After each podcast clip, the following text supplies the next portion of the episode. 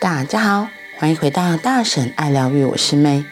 今天的陪伴心理学，我们要继续来说昨天小铁匠故事的下一段。很美的朴实，锄头在将近一百次的扎实敲打后，已经焕然一新。我开心地接过有着长长木头柄的锄头，开心地问：“多少钱？”两百元啊！我心里震了一下，这样需要经年累月才能拥有的技艺，怎么朴实到只收两百元呢？心里想着，不知道有没有什么方式可以支持赞助年轻师傅的技艺。想着想着，我看了一旁架子上，似乎有各式各样农村生活中用得到的。刀子，师傅，请问一下，采椰子要用哪一种刀？这种专门采椰子。哦，那我要一支，多少钱？三百五。我开心的接过今天傍晚即将用来收成椰子的刀子，开心的付了五百五十元。菜园旁边的椰子树。今年看起来很丰润，一大串的等着我去学习采收。等一下，年轻的铁匠师傅把我手中的刀子拿了回去，走到楼梯间，拿起红色的胶带，在刀子的木头柄握手的地方缠绕了一层又一层的红色的胶布，这样才找得到。递还刀子。给我的时候，师傅简洁有力的这么说：“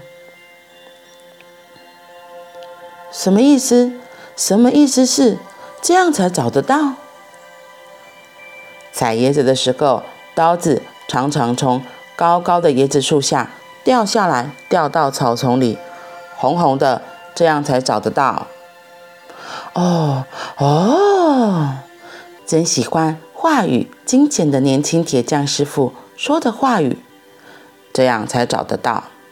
那是和土地好好连接之后才有的朴实和精简。我有时候会想，是不是人的心里终究有一个柔软的游乐场？如果我们带着善意和爱，看着彼此，带着一份靠近的意愿。走向那柔软的游乐场，你知道吗？一个呼吸或两个呼吸的距离，我们就可以抵达那里。然后，会不会天堂的阶梯悄悄地降临？我尊敬的前辈许瑞云医师说：“我们很难给生命增加时间，但可以给时间。”增加生命。是啊，我要继续来好好练习，给时间增加生命。但愿能和小铁匠学习这份单纯、朴实、充满力量。说不定时间真的增加了生命呢。今天我们继续来到小铁匠故事的后半段。很美的朴实，嗯，我刚刚被那个价钱也吓一跳了。其实已经看过这个故事了，现在重新看到还觉得啊，只要两百，在这个物价飞涨的，很多事情那么涨价了。我还记得小时候那个机油从几百、八个、两百，起码两百个起跳，那个真的差太多了。所以没想到。那个师傅这样用心的修好了锄头，换上了新的木头柄子，还把那个刀片修细细的修了之后，竟然只要两把，那真的很便宜耶！难怪哈克会心疼说：“哇，这样子一身的好技，结果就只要两百块。”他就想要赞助他一下。我觉得每个人都会吧，就是我们如果看到一个这样子的一个生命。那我们可以为他做些什么？我们怎么样可以支持他？对，刚好哈克也需要采收椰子的刀子，所以他问了小铁匠，小铁匠他用他推荐的采收椰子的刀子，甚至最后帮他细心的绑上红色的胶布，这样比较好辨认。嗯，很多啊，其实他就是没有特别多说什么，他只是觉得像昨天说的，他觉得事情该就这么做，对，而且这么做的确啊。我不知道你有没有去过那个，就是东海岸，或者是有很多椰子的地方。那个椰子其实就是都是绿色的。那那个木头的那种，像那种镰刀柄，大部分都是木头做，所以就是颜色也比较接近大地颜色。如果真的高高看，哎，真的很容易会找不到。那这样有时候也会危险，就是你可能不小心会去踩到刀子，或是被刀子割伤。所以有个红色的标记在那里，就可以很清楚的看到哦，刀子在这里。这我觉得这也是一个。很棒的提醒，一个警示，是的。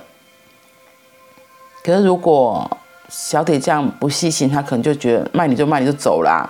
可他还是跟哈克把这个刀子要了回来，然后细细的缠上他觉得是很重要的一个红色胶带。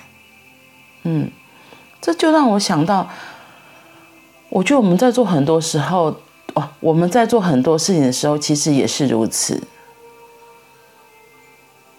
我们自己可能会有我们自己的经验来去跟周围的生命分享。哎，我觉得怎么做会更好？怎么样做可能会更适合？那有时候我们当然可以提醒，只是对方要不要接受，选择权还是在他手上。嗯，要有小离题的。我觉得我最近。嗯，刚好又在听人类图的东西，就是刚好，哦，我之前，我之前，呃，应该说是引发我对于人类图很好奇，是之前我在一个社团里面，然后他们那时候都在讲量子人类图，对，然后量子人类图它讲都是比较多的可能性。它不像传统人类图，然后你知道吗？我自己其实对“传统”这两个字其实有很多的标签。对，我要说是标签，因为可能我们就在乡下长大嘛，然后我爸妈还是很传统的，特别是我妈妈，所以她都会觉得很多事情该这么做就这么做。那你想哦，我生活生活从小到大已经四十几年，所以那个很多印象都是根深蒂固的。可是偏偏其实我的个性又不是想要遵循传统，我是一个。很鬼谷的人，对，然后就想我不要不要，可是脑子又被洗脑，就是要遵循传统。然后，所以当我发现人类图，就是一开始知道人类图，然后就觉得人类图就是好像感觉又在帮别人贴标签。然后没想到后来到了加入那个社团，发现有量子人类图，我就觉得哇，量子人类图它不像传统人类图，它帮很多东西贴了许多的标签。不过我后来发现，就是。所以我就哦，所以那时候就很开心去学了量子人类图。然后刚好那时候社团的带领的老师他也很好，他也会用他的生命经验分享给我们听。然后所以我就觉得，嗯，量子人类图真的跟传统人类图不一样。可是呢，其实我觉得很多东西真的都是看人怎么去说它。对，因为为什么要从传统人类图跳出来量子人类图？可能。当初这么做的老师，他有他自己的想法，我觉得这也很正常。只是那时候我就发现，我在上的课程中，可能都是先因为，呃，量子人类图它也是跟传统人类图一样，它也是有分一二三四，就好几节这样上。我那时候上的认证课只有上一节，所以就是最大的，就大概知道你是几大类型，很基础的东西。然后更上面的话，我就是只有听后面那个老师另外开的小课，我就没有再听美国原版的量子人类图的东西，所以我就觉得其实有点朦胧，不是太不是很清楚。所以大部分就是自学看书，对，来让自己更清楚、更了解。然后呢，这几天刚好，嗯、其实我有去给一位传统人类图老师。解过命盘，然后那时候我对他说的时候，我自己吓一大跳。他就说：“嗯，你的设计是这样，你就是这样的，不可能改变。”哇，那时候听到这个，我其实有点吓客，然后非常的吓客，然后又有点生气，就觉得啊什么意思？然后我当下其实有点就是不太开心。然后那时候我听完之后，可他还是那个老师刚好他自己在生命中的转变，所以他那时候也开始接触了很多创伤疗愈的东西。所以我还记得那时候我在跟他会谈的当下，跟他个人解盘的当下，他也是有支持到我，所以那时候我就有停下来。然后最近他又重新开直播，我就再去看他的课程。这次我就突然明白了他为什么这么说。我觉得他那个样，他那时候跟我说：“你的人类图生下来是这样，就是这样，就很像我们东方会说的，你圣苗都会讲说，猎头偷袭就是注定了你就是什么样子。”然后我觉得那个楼头喜注定是什么样子，所以他们都说不要。背叛，不要抗拒命运嘛。列文庙的是安呢，列庙的是安呢，不要想说要改命、改运或什么的。所以我就觉得是这样吗？是这样吗？结果最近因为那个老师又开了一个直播，然后我在听的时候才发现，他其实那个在说的意思不是我一开始以为的那样，不是我一开始就是像传统算命师说的，你楼头型这样，你你这个人就是这样了。那我就会觉得。那我现在活在很糟的生活，就这样了吗？我没有办法改变吗？我没有办法改变吗？我不要，我那个声音也很大，抗拒就上，我不要，我不想认命。可是昨天那个人类图的老师，他对这句话，他有做了一个解释。他可是他们不是讲算命，他还是用人人类图的方式。他说，其实说你的设计就是这样，你的出生的闸门一开始开了就开了几个，其实是不会改变的。就跟我们那个中刚刚讲的东方的猎楼头喜，这个时候诞生，你的生辰就是这样，这的确是真的，因为的确不可能改变，你妈妈不可能把你重新塞回子宫，再把你重新生出来，不可能嘛。你想要改变，那重新投胎。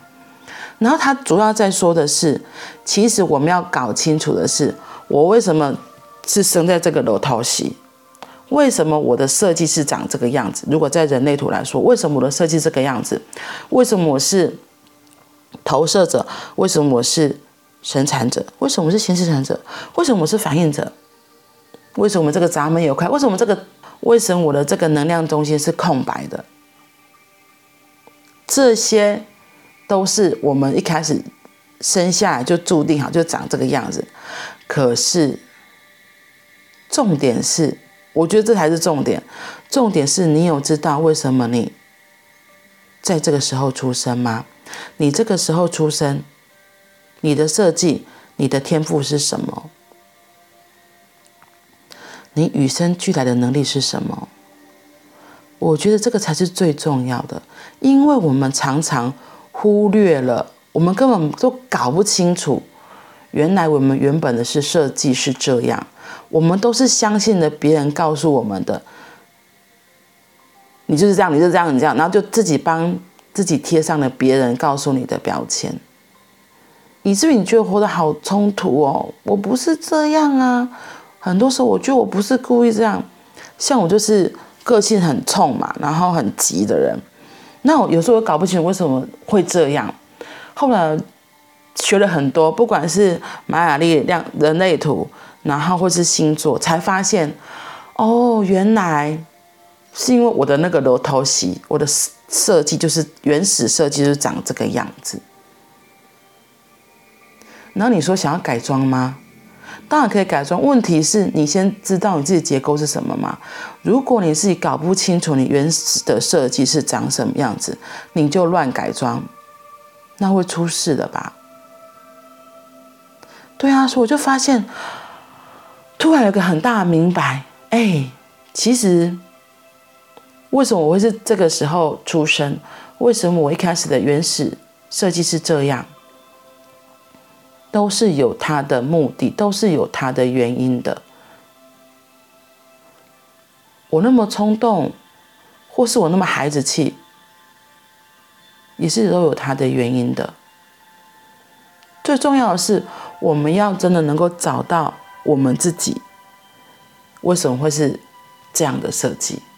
因为不管是人类图、玛雅历、星座这些工具，都只是为了让我们可以更了解自己、靠近自己，发现哦，原来我是这样，或者是哦，原来我有这个才能哎。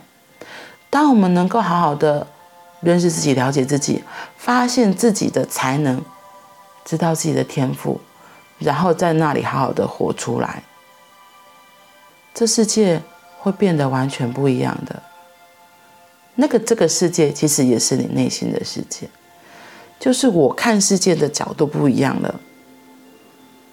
我比如说，我可以接受，因为我是宇宙的红蛇，所以我本来就是比较热情，我本来就比较活泼，然后我那么冲动，然后每次都冲第一，想往外跑，那是因为我是显示生产者，我想到什么我就要行动，然后因为我的二十到三十四。闸门有接通，所以我说起话来可能会比这条东西的没有这个通道的人有力量，甚至比较别人也比较会听到我说的声音。又或者是在星座里面，像我，很多人都觉得什么孩子气，我觉得对，为什么孩子是长不大就不想长大？然后那一天我就发现，原来是因为我的太阳星座在双子座，我的上升星座在射手座。这样子一个组合，就是会让有这个设计的人，他就是有点像小孩子，不太想长大的样子。所以当我发现了，哦，原来原本的我就是这样，我就可以很安心的接受。我本来就是这样啊，我不要再抗拒了，我不要再讨厌我自己孩子气的一面，我不要讨厌我为什么那么爱冲动。